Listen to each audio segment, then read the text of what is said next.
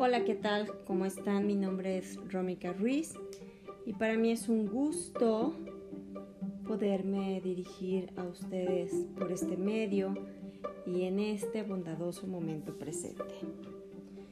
Y pues el día de hoy vamos a platicar, a analizar, a reflexionar y tal vez a concientizar sobre un tema mmm, que nos puede llegar a conflictuar mucho. El día de hoy hablaremos del mito familiar. Fuerte, ¿no? Fuerte el tema porque dicen por ahí que siempre somos familia y que pues entre familias nos apoyamos y que tal vez eh, jamás vas a tener pues a lo mejor mmm, una mejor amistad que con tus propios hermanos, ¿no? Y, y que la familia es lo más importante, sobre todo eh, y culturalmente en el país en el que vivimos, pues se tiene ese enfoque. Y desde luego que en mi particular punto de vista, pues eh, sí, sí, sí, sí puede ser así. No digo que no. Eh, pero más genuinamente o más sinceramente pudiéramos mmm, elegir, convivir, compartir el tiempo con nuestra familia desde la forma más sincera. ¿Y por qué te digo que desde la forma más sincera? Porque específicamente tenemos que saber que pues somos humanos, ¿no? Y que al final eh, a veces mm, tienes más respuesta de las personas que no son directamente de tu familia que de tu propia familia. Y vaya, conforme va pasando el tiempo, conforme vamos creciendo, desarrollándonos, pues nos vamos hasta como decepcionando por la expectativa que tanto nos dijeron, que tanto nos, nos este, plantearon. Mm, inclusive, tal vez familiares, primos, hermanos, pues mm, podían enojarse porque hay que defenderte, porque por alguna razón alguna otra persona te dijo pendejo, ¿no? Pero al final, si es de tu familia, pues tienes que aceptar que te digan pendejo, ¿no? Aceptar las pendejadas de tu propia familia porque somos familia. Y eso sí, ¿no? Eso sí, este, inclusive hay como hasta cierta deslealtad. Si tú haces más sincronía con otra persona que no es directamente de tu familia. ¿Y qué es esto? Porque pues al final te entregas en amistad, en convivencia, en ese respeto de las diferencias y la convivencia de las diferencias con tus iguales. Y entonces efectivamente eh, puedes ser más tú sin esta diplomacia o de esta postura que debes de tener porque somos familia. Y entonces conforme va pasando el tiempo, ¿no? Tal vez te casas y a la familia le duele saber que pues ya tú formaste una familia y que este núcleo directo al que tú pertenecías forman parte solamente de ser familiares, tienen algo familiar, pero que realmente tu familia es la que tú estás formando. Tampoco se trata de juzgar ni de enjuiciar a, a la familia que te tocó, porque pues como lo dije anteriormente, aunque no lo creas, la familia te cuida tanto que es la, la primera en darte en la madre, ¿no? y entonces, eh, ¿qué te invitaría yo con esto? pues a romper con el mito familiar, ¿sabes? A romper con la expectativa de que porque somos familia, tú siempre me vas a apoyar o de este lado siempre vas a tener una lealtad ciega. La realidad es que no es así. La realidad es que nos vamos formando a partir de nuestras experiencias y vamos formando también nuestra propia familia. Inclusive, voy a, voy a decirlo, eh, a veces tenemos eh, pues algún día, alguna experiencia con, con nuestra pareja, ¿no? Formamos una familia y somos muy felices unos años.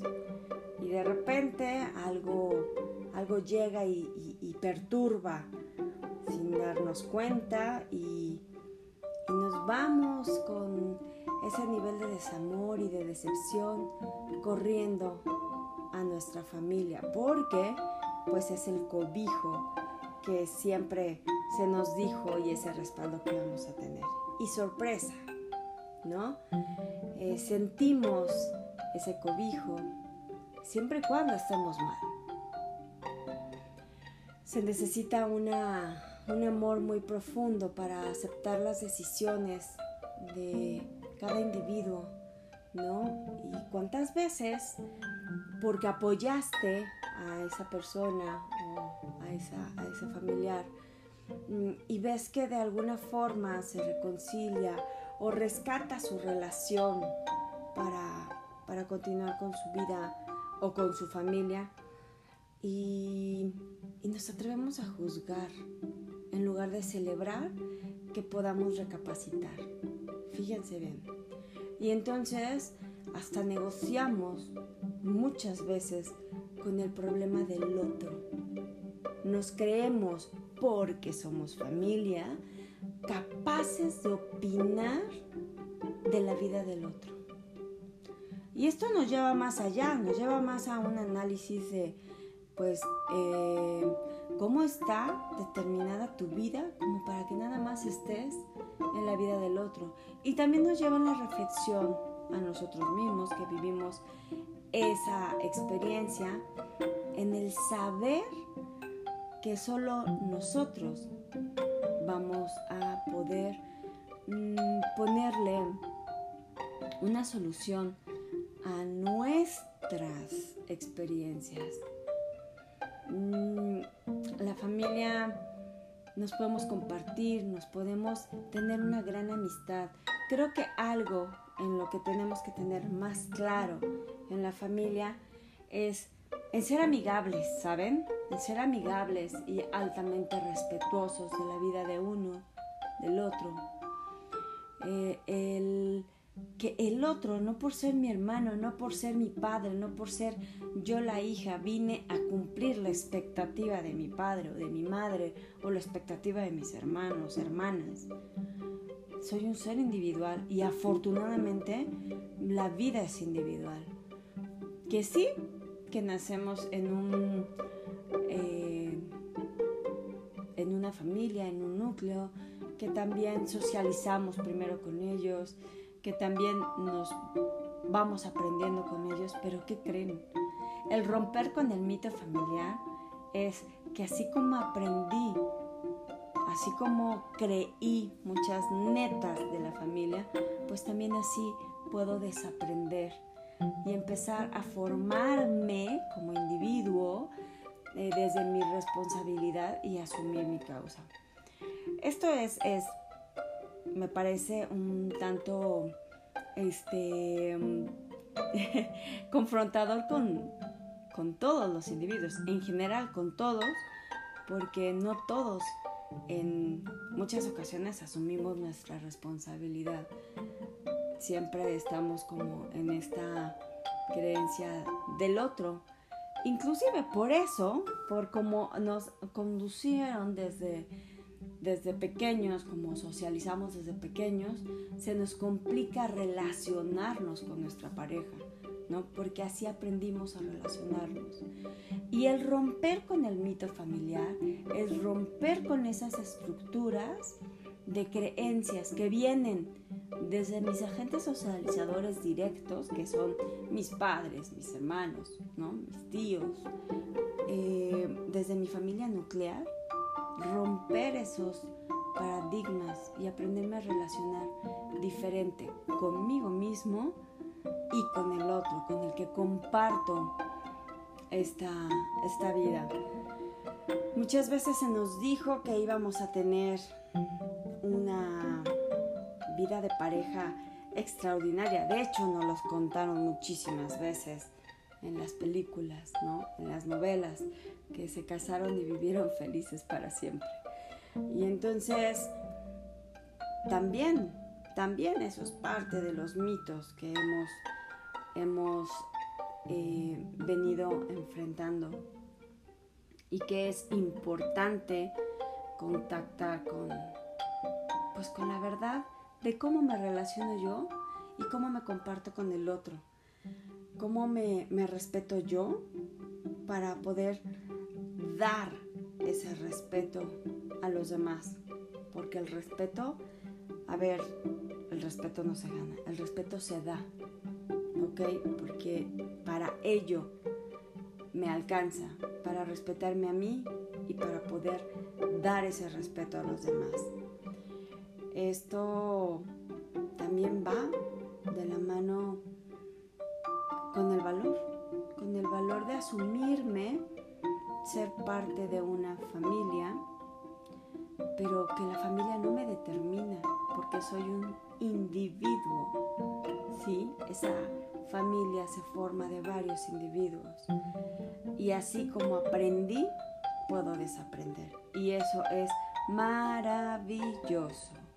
Que sí puedo crear mi propio mundito. Así como alguna vez alguien me dijo, tú y tu mundito maravilloso hacerme consciente de que sí puedo tener mi mundito. ¿De acuerdo? Y eso es parte también de romper con el mito familiar. El mito de por qué eres mi hermana, te tengo que eh, hacer la reverencia y permitir todo. No, no es así. Fíjate, eh,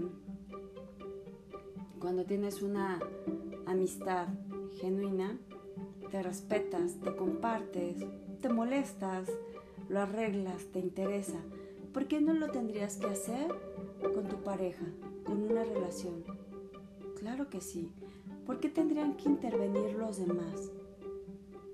¿Por qué tendrían que intervenir inclusive amistades? ¿Por qué? Si al final son tus experiencias.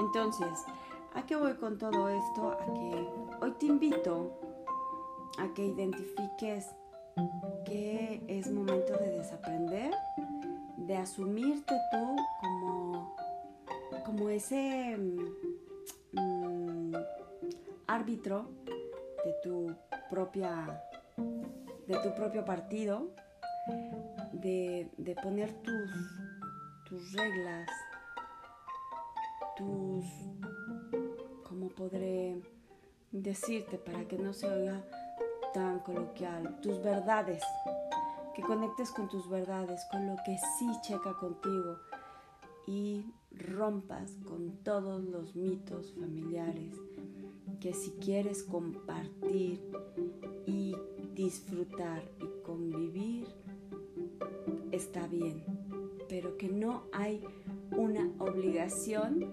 escrita y establecida.